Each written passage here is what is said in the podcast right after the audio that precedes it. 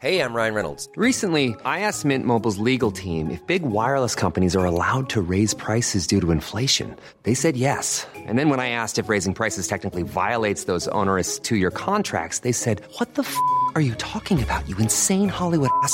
So to recap, we're cutting the price of Mint Unlimited from $30 a month to just $15 a month. Give it a try at mintmobile.com slash switch. $45 upfront for three months plus taxes and fees. Promo rate for new customers for limited time. Unlimited more than 40 gigabytes per month. Slows. Full terms at mintmobile.com.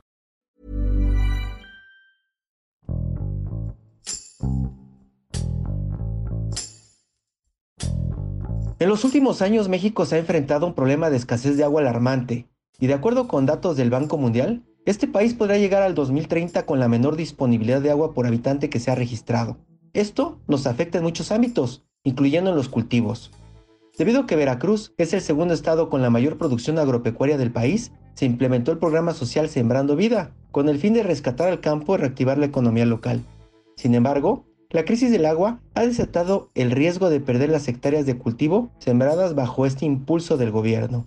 Mariela Macay, reportera de El Sol de Tampico, nos explica cuáles son los principales productos que son sembrados en los predios de este programa, cuántas hectáreas ocupan y cómo han reducido estos espacios en comparación con años anteriores. Yo soy Hiroshi Takahashi y esto es Profundo.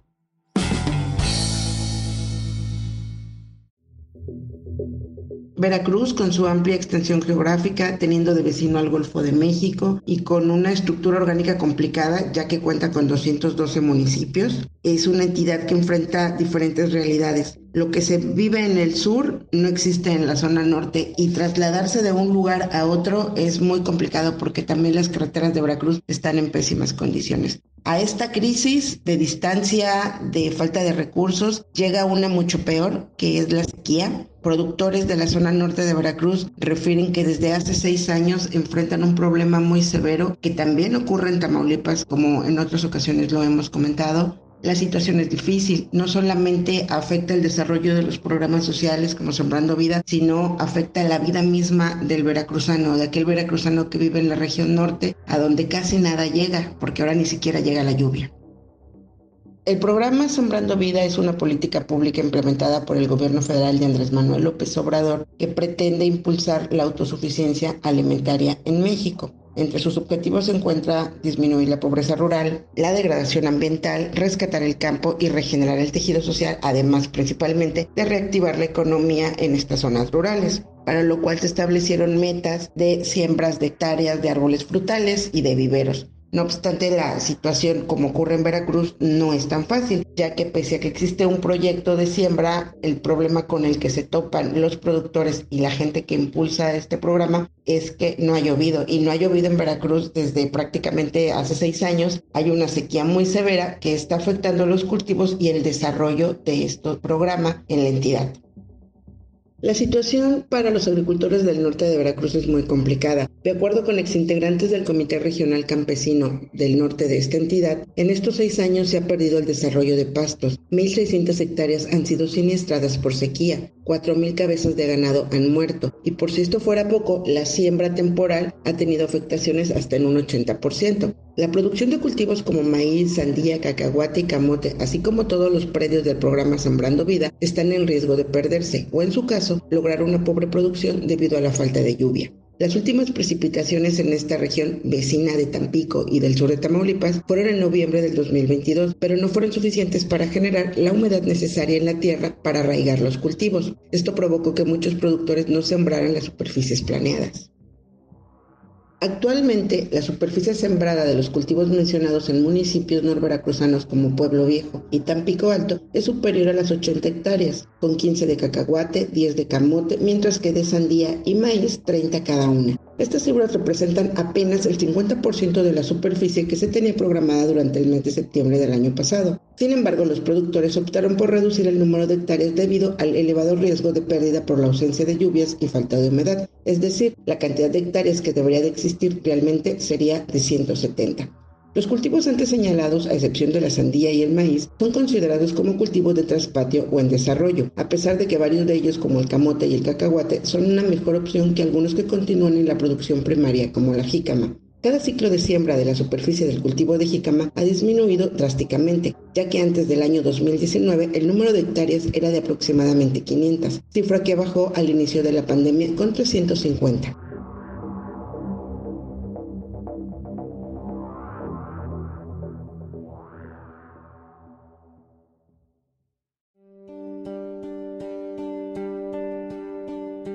De acuerdo con Davis de Antes Maya, productor agrícola en Tampico Alto, en el 2020, con el cierre de los mercados nacionales e internacionales por el COVID-19, se registró una fuerte descapitalización que generó que apenas se lograran sembrar 50 hectáreas de jícama, ante este crudo y duro escenario, los agricultores han buscado otras opciones de siembra. Fue ahí donde encontraron el camote, ya que el rendimiento de una hectárea sembrada, bien cuidada y regada con el agua necesaria será de 30 a 40 toneladas, similar o superior al cultivo de la jícama, pero con un costo de producción mucho más barato con deudas y angustia por la falta del agua, recordó que los productores agrícolas se ven en la necesidad de organizarse para así asegurar la venta de productos que cultivan a precios competitivos. Dijo que actualmente el costo del kilo de camote en el mercado lo pagan de 12 a 14 pesos, muy superior al precio de la jícama que difícilmente alcanza los 6 pesos el kilo. Incluso un escenario muy común en la carretera de Tampico Alto o Zuluama hacia Tampico es ver a personas o incluso a niños ofertando la jicama al lado de esta carretera.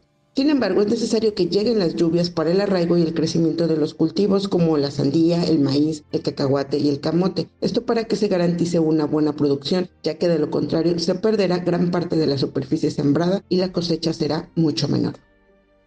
Tristemente, los productores se han resignado a que el campo cada vez les dé menos, mientras que algunos buscan pozos en sus predios, aunque en muchas ocasiones el agua que encuentran es salada por la cercanía con el Golfo de México, otros terminan por abandonar la actividad familiar e irse a buscar trabajo al sur de Tamaulipas. Otra de las estrategias empleadas en regiones ganaderas de Pueblo Viejo es trasladar agua con pipas desde el río Pánuco, siempre y cuando la cuña salina no sea tan alta actividad que resulta complicada y costosa, pero útil para que las vacas no mueran de sed. Hasta hace pocos años que la construcción de plataformas petroleras en los límites de Tamaulipas y Veracruz tuvo su auge, estos campos dieron trabajo a cientos de agricultores y pescadores norveracruzanos que abandonaron su tradicional actividad por la falta de lluvia. Sin embargo, hoy en día la construcción de plataformas también se fue a la baja. Debido a que hay pocas posibilidades de que llueva de forma frecuente en el norte de Veracruz y prácticamente en todo el norte de México, los productores corren el riesgo de perder sus cosechas y de sembrar cada vez menos. El problema grave y serio es que en esta región no se cuenta con la infraestructura necesaria para dotar al campo de agua. En esta zona existe la presa Chicayán, cuyos niveles son tan bajos que ni siquiera es posible bombear el líquido. Autoridades de la Comisión Nacional del Agua reportaron que en el 2020 unas 20.000 personas que vivían en 30 comunidades y que se abastecían de esta presa tenían severos problemas de suministro, esto justo en el inicio de la pandemia del coronavirus. Incluso, analistas del Centro de Estudios y Pronóstico Meteorológico de Protección Civil del norte de Veracruz recomendaron a la población de Pánuco hacer un uso eficiente del agua, puesto que el estiaje será mayor en los meses de marzo y abril. Si bien el norte de Veracruz también enfrentó un recrudecimiento de la violencia como ocurrió en Tampico y su zona metropolitana hace poco más de una década, acudir a cubrir estos temas en estos municipios norveracruzanos ya no es considerado tan peligroso como lo fue antes, aunque hay problemas para llegar por el abandono y la falta de mantenimiento en los caminos. Más que riesgos, creo que faltó por parte de los representantes de los medios de comunicación un seguimiento a las promesas de infraestructura. Por ejemplo, en los años 70 la federación anunció la construcción de un sistema de presas llamado Pujalcoy, que de haberse realizado, la región no estaría padeciendo el nivel de desabasto actual. En la agenda del agua para el norte de Veracruz sigue vigente el proyecto de construcción de un acueducto que lleve agua desde la zona de las adjuntas del río Tampaón y Pánuco hasta Tamaulipas y Nuevo León, situación que no es apoyada por algunos productores. El actual director de la Comisión Estatal del Agua en Tamaulipas, Raúl Quiroga, informó en su momento a El Sol de Tampico que para abastecer las presas de esta entidad se requería el agua de un huracán, algo similar ocurre en Veracruz. Las presas, los ríos, las lagunas requieren de mucha, mucha agua de lluvia y de infraestructura para almacenarla. Ante las pocas probabilidades próximas de que llueva, se vaticina que la crisis de la sequía aumente, junto con todos los problemas que esto conlleva, lo que disminuirá las expectativas de programas como Sembrando Vida.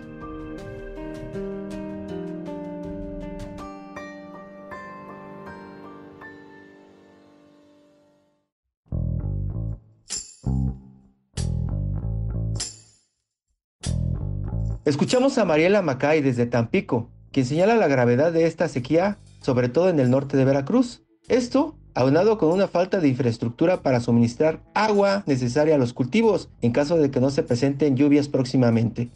Hay municipios en Veracruz que no cuentan con fuentes de agua propias, es decir, dependen de localidades aledañas para abastecer a su población, además de que existen ríos en la región que tienen un alto grado de contaminación irreversible, y esto impide que su uso sea apto para el humano. La temporada de estiaje ya está muy cerca, y especialistas ambientales alertan que este 2023 tendrá una intensa sequía en este país, debido a las altas temperaturas y escasez de lluvia, principalmente durante los meses de abril a junio, por lo que es urgente implementar estrategias y crear conciencia para preservar este vital líquido. Invitamos a suscribirte a nuestro podcast a través de las plataformas de Spotify, Apple Podcast, Google Podcast, Deezer y Amazon Music, para que no te pierdas ningún episodio. También nos puedes escribir a podcast.om.com.mx o en Twitter podcastom. Te recomendamos escuchar Economía Pesada, un podcast donde nuestros mejores reporteros de finanzas explican de manera clara y directa la actualidad económica de México. Hasta la próxima. Esto es Profundo, un reporte a fondo de la Organización Editorial Mexicana. If you thought the only way to get a more defined jawline with natural looking results was through surgery, think again. Juvederm Volux XC is a non surgical injectable gel filler that improves moderate to severe loss of jawline definition and can help you achieve natural looking results with little downtime. Even better, this improved definition lasts up to one year with optimal treatment. No maintenance required. Improve jawline definition for a smooth, sculpted look with Juvederm Volux XC. For important safety information and to find a licensed specialist, visit juvederm.com. That's J U V E D E R M.com. Not for people with severe allergic reactions, allergies to lidocaine, or the proteins used in Juvederm. Common side effects include injection site redness, swelling, pain, tenderness, firmness, lumps, bumps, bruising, discoloration, or itching. There's a risk of unintentional injection into a blood vessel, which can cause vision abnormalities, blindness, stroke, temporary scabs, or scarring. Talk to a licensed specialist to find out if it's right for you.